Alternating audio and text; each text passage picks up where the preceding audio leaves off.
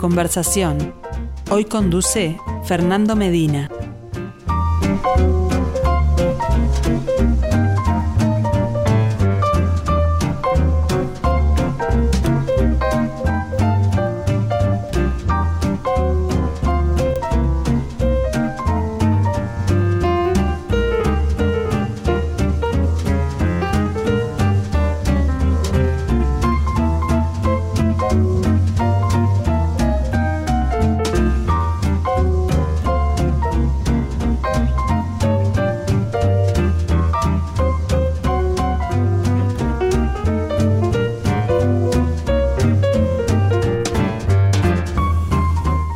Saludos para todos, bienvenidos a la conversación, acá estamos. Nos siguen a través de Radio Mundo 1170 AM y radiomundo.uy para nuestra emisión online, pero también recuerden a través del canal de YouTube de En Perspectiva, que vale mucho la pena en este momento, ya que en los próximos minutos los voy a invitar a caminar por caminos artísticos. Añadimos una página más, una semana más a esta experiencia llamada Artistas Uruguayos Exponen en Radio Mundo.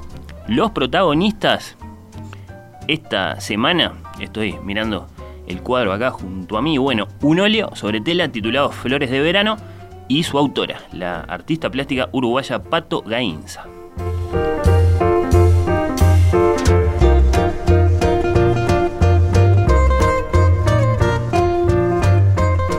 Bueno, Pato Gainza, bienvenida, gracias por estar acá, un placer.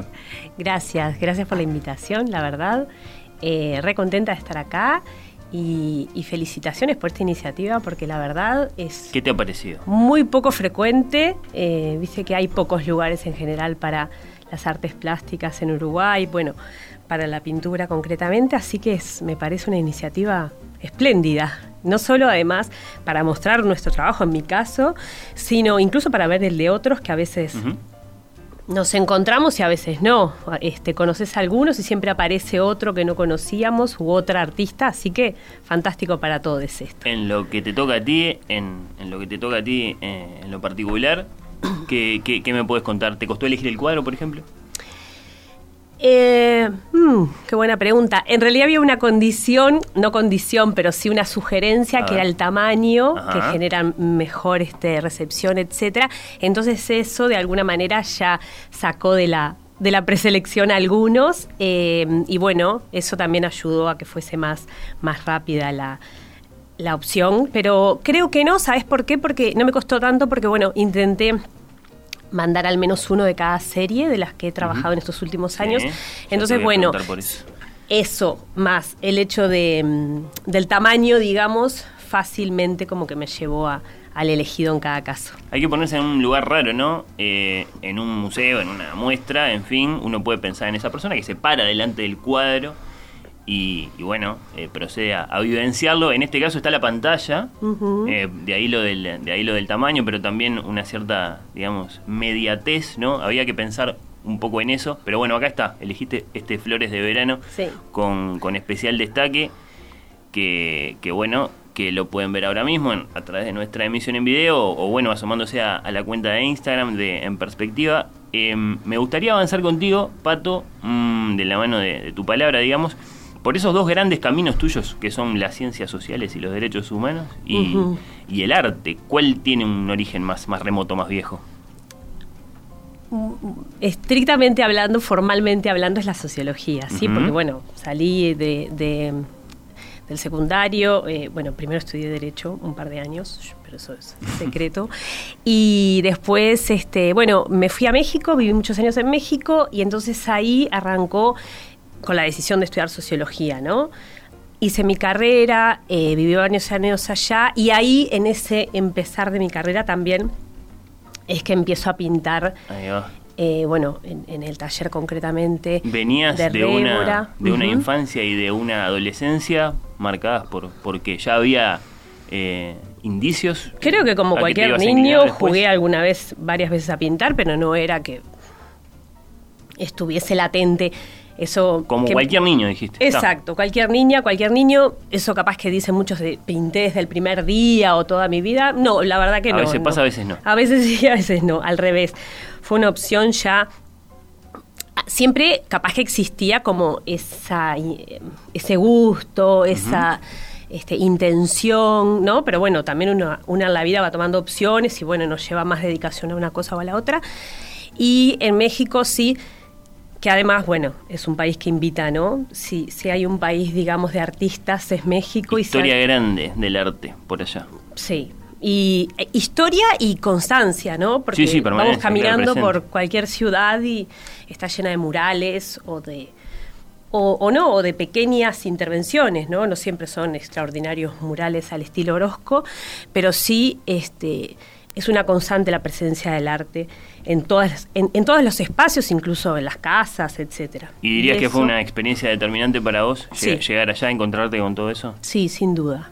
Creo que fue eh, el lugar este, que, facilita ¿no? y que habilita también todo eso, que habilita eh, el experimentar con los colores, está mucho más a la mano también, ¿no? es, es, más cotidiano quizá. Me ha tocado mm, dialogar con, artistas que son a la vez, por ejemplo, eh, terapeutas, psicólogos. Me ha pasado más de una vez en este, en este ciclo. Bueno, en realidad, toda clase de disciplinas. Creo que es la primera vez que, me encuentro con este par. Ciencias sociales, ¿no? Y con esa especialización además en, derechos humanos y, arte. ¿Cuáles son las, peculiaridades de esa convivencia? Bueno, mira, muchas veces me la, me la he preguntado, este, porque, bueno, hay como una referencia constante, una reflexión constante y es que tanto el arte tiene que mostrar o llevarnos por un lugar, digamos, más de reivindicación social, etcétera, ¿no? Y que lado, y que, y cuando no. En realidad yo pertenezco al Taller Cruz del Sur hace ya varios años, seis, siete años, este, que coordina el pintor y escultor Sergio Viera.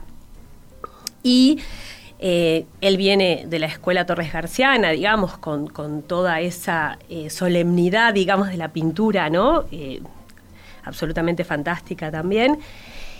Y dentro de las cosas que este, repite constantemente y nos inculca, por decirlo de alguna forma, es esta idea de, de, la obra y de la pintura que se tiene que sostener por sí misma, ¿no? Es una mezcla de formas, de colores, etcétera, que más allá de lo que podría o no transmitir en términos más este, objetivos o formales, lo que importa es la pieza y lo que importa es si nos cierra como objeto de arte, ¿no? Entonces, en ese sentido, verás que la mayor parte de las cosas que yo hago son abstractas, que no necesariamente buscan una significación.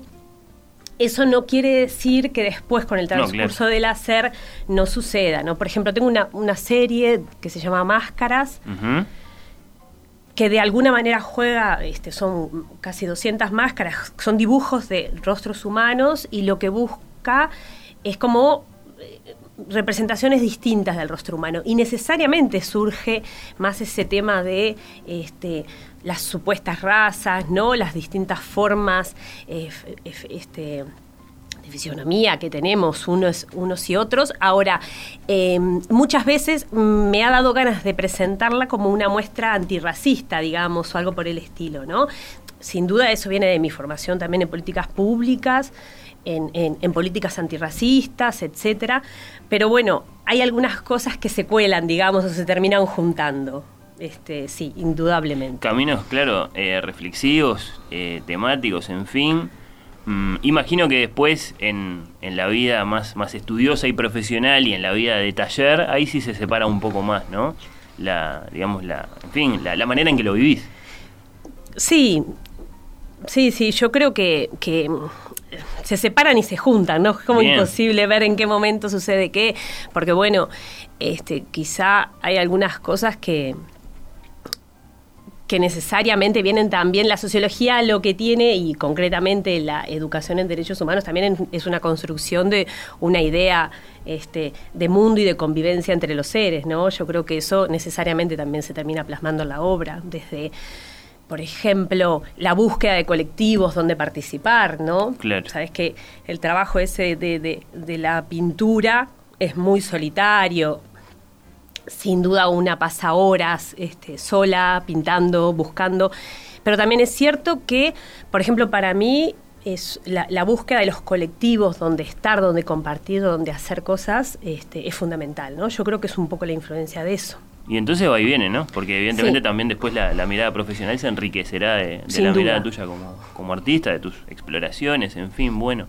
Em, ¿Podemos redondear unos 20 años entonces desde que te empezaste a, dedicar a esto de pintar? Es, verdad que sí, que hace 20 años que empecé, pero eh, al principio, poner los 10 primeros años era algo sumamente íntimo, sumamente privado. No lo querés contar del todo. No lo compartía con nadie, no, y no lo mostraba sobre todo. Entonces esos años, este es verdad que pintaba, pero era como muy... Ahora estoy en otra etapa, que es la de compartir, la de mostrar, la de... Podemos considerarlos de formación, de aprendizaje.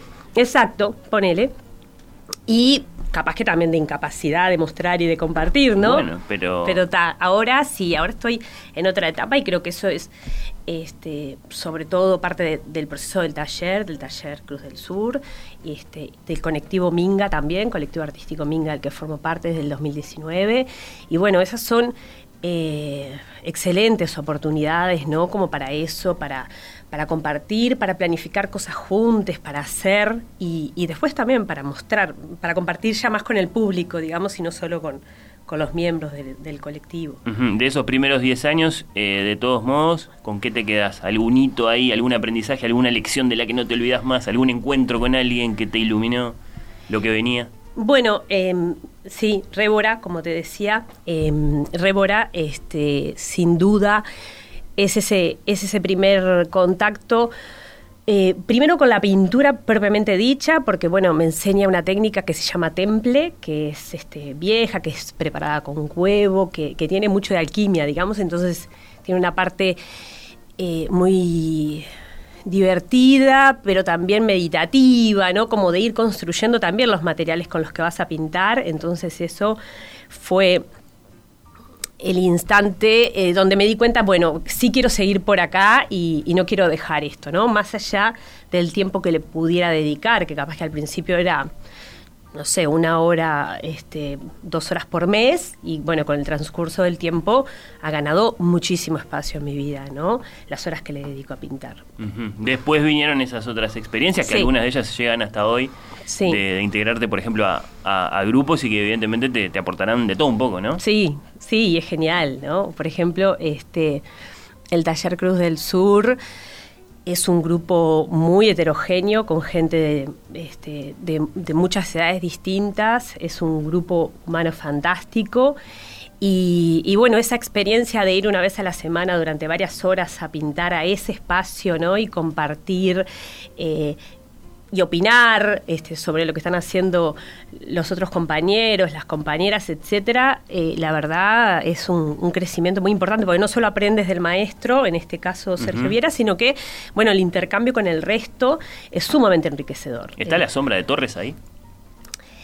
Eh, bueno, sí, sobre todo cuando este en Sergio, ¿no? Que es este a través del maestro. A través del maestro, que mm. constantemente nos lo recuerda, trae textos, o sea, eh, también eh, este, discute, digamos, con, esa idea, ¿no? Él en realidad fue discípulo de sus discípulos. Sí, sí. Pero, este, pero sí, sí, sí, está, está Hay que hacer un viajecito profundo, pero claro, estás, digamos, rodeada de, cosas, ¿no? Bueno, eh, desde lo conceptual ya ni que hablar, pero pero bueno, ya el propio nombre, ¿no? sí. sí, sí, sí, que es interesante pensarlo eh, digamos, toda vez que estamos hablando de una de las, de las, de las, de los grandes nombres de la historia del arte eh, uruguayo y mucho más allá de Uruguay también eh, debe, debe tener su, sentimiento especial, por supuesto que sí. Entre paréntesis, utilizaste la palabra juntes hace un ratito, sos una profesional de las ciencias sociales, sos artista, me interesa tu sensibilidad. Y soy feminista también, sí. Hay que usarlo. Yo lo uso. Bueno, no, no, no le impongo a nadie, este, lo uso, creo que es una herramienta de reflexión constante, ¿no? Que cuando. Primero, porque no me siento incluida si te digo los artistas, la verdad. Tendría que decirte las artistas también. Y a veces, bueno, para hacerlo más rápido, sale el juntes, o, pero sí, creo que. hay, hay, un asunto ahí, o sea. Sí, sí, eh, hay un asunto. Sobre el que hay que trabajar. No es una. No, porque está la mirada, eh, te la habrás encontrado, por supuesto que sí, en, conversaciones, de que.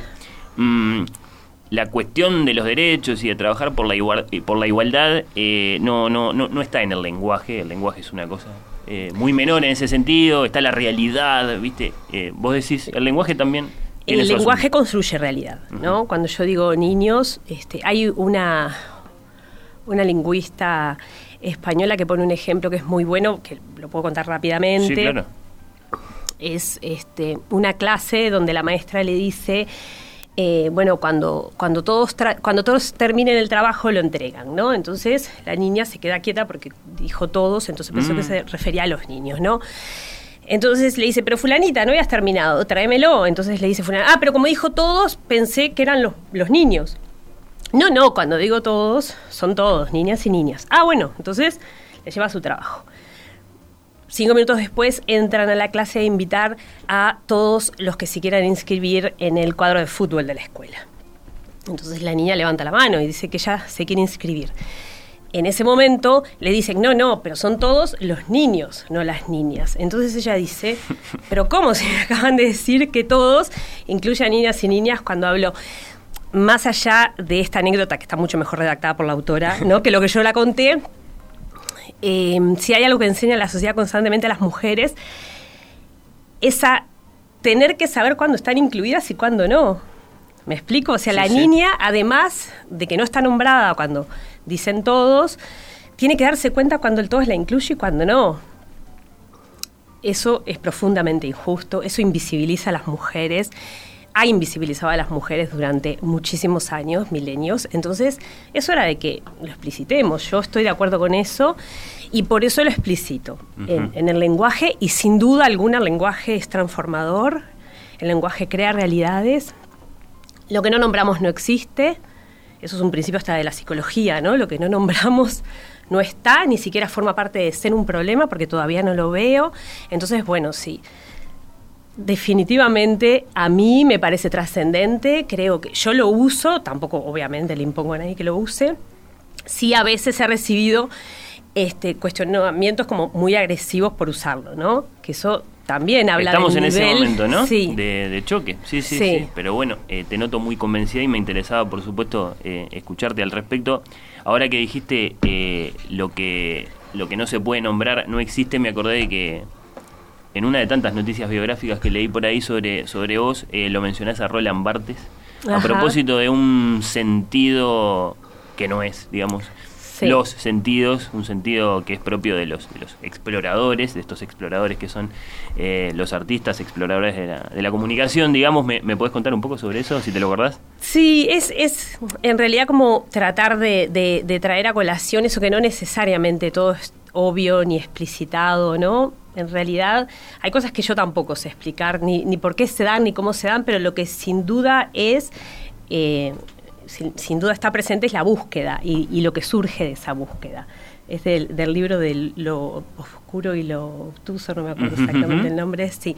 Un poco por eso lo traía a colación, ¿no? Como esa idea de la búsqueda y de, y de lo que pintás no necesariamente es algo que estás diciendo, sino algo que estás buscando. Es algo que surge, digamos, ¿no? Que surge, que, surge y que, que, sucede y que no necesariamente tiene además una explicación. Por ejemplo, el otro día decía este Telo eh, si eran flores o no eran flores, ¿no? Bueno, no sabemos en realidad, pero capaz que no importa tanto, claro. Sí, sí, sí. Eh, sí está definido que este Flores de Verano corresponde a tu serie Orgánicos, eso sí, está definido. ahí está, ahí está. Capaz que lo primero que me interesa preguntarte a propósito de este cuadro, de estas flores de, verano, tiene que ver con la técnica. Usas el óleo ahí, el óleo es por supuesto eh, vieja técnica, eh, riquísima y, de grandísima historia. Mm, ¿cuáles, ¿Cuáles son las cualidades ahí? La precisión, la intensidad de los colores, ¿qué es lo que valorás del óleo?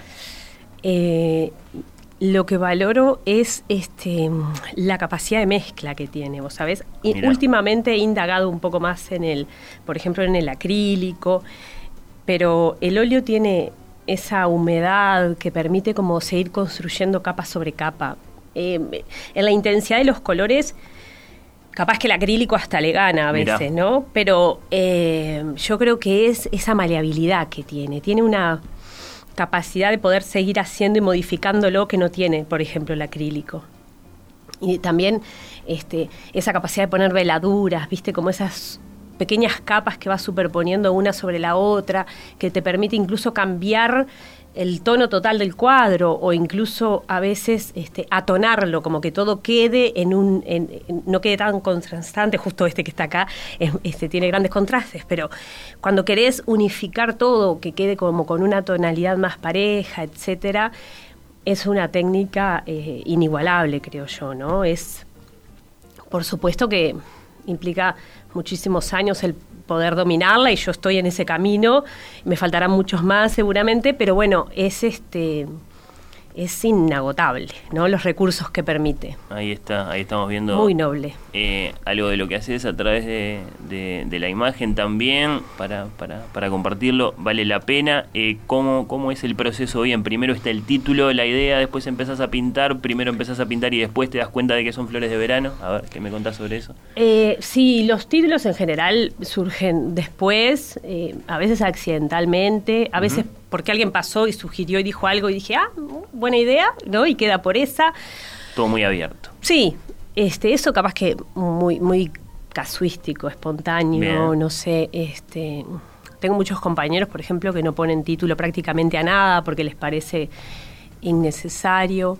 Ahora, em, y el proceso, bueno, en mi caso son, son muy distintos. Cada cuadro es una historia. Sí, o, los grupos, ¿no? Yo qué sé. Por ejemplo, este, Capaz que Orgánicos es una serie que tiene más bocetos de dibujos, muchos dibujos hechos este, en el taller o hechos en casa o en la parada, no importa, este, dibujando eh, con un lápiz, cosas más sencillas que después sí terminan siendo una idea. Eh, una idea en sí misma, que, ¿no? que tiene forma, que tiene una estructura que permite llevarla al, al óleo, por ejemplo. Eso casi en todos los casos, este, bueno, todos los casos son de ida y vuelta también con, con Viera, ¿no? Con Sergio Viera en el sentido de cómo vamos construyendo o, o, o bueno, ponle que hay una idea que ya pase al óleo, pero que después este, quedan espacios muy vacíos o muy grandes, etcétera. Entonces eso es, un, es una construcción constante hasta que se define el cuadro, que a veces puede pasar algo fantástico y, lo pintaste en una tarde y hay otros que llevan meses, ¿no? La construcción, etcétera. En ese sentido es, muy diferente el tiempo, la dedicación, el trabajo que dan, etcétera. Y después hay, eh, y bueno, y mm, esos en general, por ejemplo, parten de un lienzo en blanco, pero hay otros que no, hay lienzos que se reciclan también, ¿no? Y entonces ahí puede ser que sí, que tomando lo que hay abajo es que se construye una nueva idea y surgen y surge un, cuadro nuevo, ¿no? O surge una serie nueva, por ejemplo, eso me pasó con el primero de la serie de Alebrijes, que es el que tienen afuera, el que se llama Libélula. También nos acompaña. Sí, y bueno, ese surgió un poco por, por, por, los restos que habían en el propio cuadro y de ahí surgió una serie este, que estoy trabajando hace ya casi dos años, ¿no? que es la de Alebrijes, que, son, eh, que es un concepto mexicano, de hecho, de animales fantásticos, que yo para explicarlo le pongo bichos fantásticos, porque me parece como no existen, la idea es que son este, animales construidos a través del sueño, entre dos en la imaginación. Exacto. Entonces, bueno, ese surgió así, por ejemplo, de un lienzo que ya estaba, ¿no? Que bueno, vamos a retomarlo para aprovecharlo, reutilizarlo y bueno, surge este primero de una serie de, no sé, pero 50 cuadros, 40 capaz. Orgánicos de, otra índole, digamos, ahí está. Mencionamos máscaras, mencionamos orgánicos, mencionamos alebrijes y después están las mujeres también, esa es otra serie.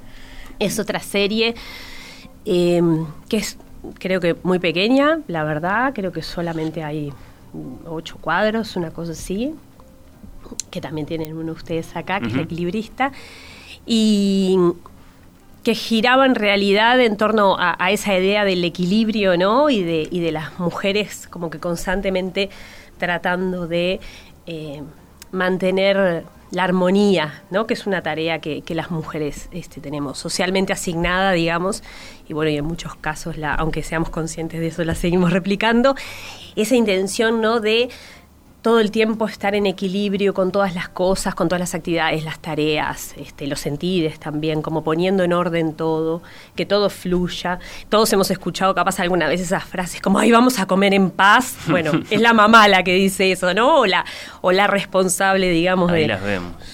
de la mesa. Ahí está. Sí, Esa es una de las mujeres. De Con- hecho, esas se llaman Mujeres de Atenas, que es como un modestísimo, digamos, homenaje a la canción de Chico Buarque. Y, y hay alguna más como esa, que es la, la equilibrista, pero bueno, todos más o menos giran en, en torno a esa misma idea. Buenísimo. Contame algo sobre estos catálogos que muy generosamente eh, trajiste para, para compartir. Imagino que son testimonio de, de- de satisfacciones que tuviste Sí, sí. en este camino. Eh, la- el azul es de Orígenes, que es la primera muestra individual que hice en 2019 en México. Mirá. que este fue también como, como la, la culminación o el inicio, en realidad no sabría cómo decirte, pero bueno, hacerla en México también tenía mucho de, de agradecer haber empezado ahí a pintar, ¿no? Y todos los años que, que eh, no solo el pintar, sino también la influencia cultural este, de México, que bueno, se puede ver en la paleta, ¿no? Claramente, que capaz también sorprende a veces acá, yo creo que es una clarísima influencia de México y mm, Mérida, Yucatán, México, enero 2019. Exacto. Patricia Gainza, Orígenes. Y la otra Muchas es Trigrama. Ahí está. que es eh, la primera exposición que hicimos con el colectivo Minga, sí, que fue también este la primera exposición que abrió después de pandemia, en pandemia, digamos, o sea, en marzo la íbamos a inaugurar, no se pudo, como tantas cosas, y bueno, en mayo em- el Centro Cultural de la Embajada de México, igual este, con todos los protocolos y condiciones, etcétera, abrió la exposición y, fue una experiencia, la verdad, fantástica, ¿no? Con el Taller Cruz del Sur nosotros hacemos exposiciones grupales casi todos los años y siempre es como un espacio de encuentro y de alegría, de compartir este, con nuestros seres queridos, pero y también entre nosotros como compañeros. Pero este fue la verdad una experiencia como súper intensa, el armado, el pensar todos los detalles, este con Carolina Duque y con Anabela Corsi, que son las otras dos compañeras del colectivo, y la verdad este, fue un disfrute. Además, bueno, no sé si conoces el, el espacio cultural de la Embajada de México, que es Sí, sí, claro. Acá en la Ciudad precioso. Vieja. Sí, exacto, 100%. acá, muy cerquita. Y bueno, este, la verdad, todo inmejorable. Lástima que, bueno, no pudo haber como hubiésemos deseado un agape, ¿no? Compartir con amigues, pero bueno, igual, fueron como de a poquito yendo y, y- y fue una experiencia fantástica. Bueno. Entonces ahí también hicimos otras cosas, que fueron algunos videos como para tratar de sacar, era como pensábamos, cómo podemos sacar la exposición de acá hacia afuera en la medida que la gente Sí, no sí. podía venir. Verdaderamente, compartirla. Claro, exacto. Y entonces ahí este, inventamos un, un par de videos, uno que colocaba algunas horas a lo largo de la ciudad y otro que eh, es un recorrido virtual, típico, digamos, de los que ya estamos más acostumbrados, este, que recorre la sala con toda la exposición, que está en, en mi Insta, por ejemplo, ahí lo pueden... Ahí está, en ese sentido, ¿cuál es una buena invitación? Tu, tu cuenta de Instagram. Ah, es Pato Gainza. Pato Gainza, Sí. sí, bien fácil. Pato Ahí Gainza. se puede ver mucho de lo, de lo, de lo que haces. Eh, no te voy a despedir sin preguntarte, siempre eh, lo, lo pregunto, me parece imprescindible, sea en un museo, sea con un libro, ¿con qué te deslumbras cuando viajas por la historia del arte? Nombrame, no sé, cuatro o cinco grandes maestros imprescindibles para Ta, vos. Picasso, in- imposible no nombrarlo, es el más grande de todos, aunque Remedios Varo, me encanta, una pintura mexicana extraordinaria. Eh, Leonora Carrington, otra extraordinaria. Por ahora estamos relativamente cerca. Relativamente digamos. cerca. Y otra cosa que me deslumbra, que capaz que, este, desgraciadamente, por la cultura racista en la que vivimos, no sé nombres, pero es toda esta cultura de las máscaras africanas que, de hecho, este, Picasso, supuestamente, hay muchas de sus obras que se inspira en esto, eh, y eso, por ejemplo, en el Museo de Picasso en París, hay esas máscaras que él también en algún momento adquirió. ¿Vos decís que no ocupan un lugar central en la cultura por razones eh, de racismo? Sí, Eh, yo creo que sí, que, que han por- que por afectado, digamos, la, manera en que hemos contado la historia del arte históricamente. Sí, Sí, sin duda.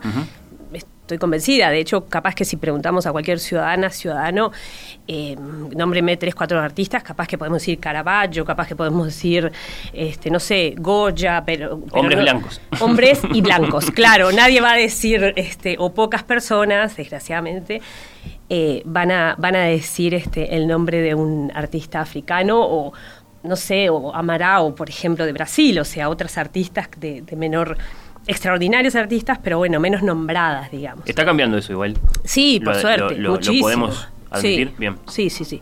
Está cambiando muchísimo. Las mujeres ya dejaron de ser solamente este, las que posan. antes también pintaban, pero bueno, no se las nombraba. Y de hecho, en ese sentido, este, te cuento nada más, ahora con la pandemia y gracias a la invitación de un amigo pintor, Fito de Ávila, una extraordinaria invitación, forma parte de un colectivo que se llama Draw Each Other, que es como una especie de eh, encuentro por Zoom. Dibújense entre ustedes, sería algo así. Exacto, sí. Y la idea es que posamos, todos los artistas también posan. Entonces es fantástico porque hay este, muchos varones posando constantemente y es algo a, lo cual no, estamos tan acostumbrados, ¿no? Los varones... Rompe un poco la tradición. Claro, no, no, son mirados, digamos, que son los que pintan y las mujeres son las que están acostumbradas a ser miradas, así que es toda una experiencia este, este grupo nuevo también. Bueno, Pato, ha sido un placer eh, conocerte, conocer eh, lo que haces. Como siempre, vamos a despedir al artista de la semana con música, con música elegida por ti. Eh, además es Lila Downs. Esta volvemos allá. Sí, volvemos a México, exacto. Y, y que es bien lo que, lo que elegiste. Tiene, tiene una connotación histórica fuerte, además, ¿no? Zapata se queda, sí. Y ella, bueno, ella es en sí misma, ¿no? Como una artista extraordinaria, me parece a mí. Yo no hace tanto que la escucho, la verdad, hace algunos años, tres o cuatro años, que la he ingresado a mi, este, a, tu lista de favoritos. A mi lista de favoritos, ahí está. Así que, este, y bueno, pero me encanta, me encanta todo lo que canta y esta me parece especialmente power. Muchas gracias. A vos, gracias por la invitación. Pato Gainza, artista uruguaya, la conversación de la mano de Oscar Romero y de Felipe Penades. Hasta el miércoles que viene.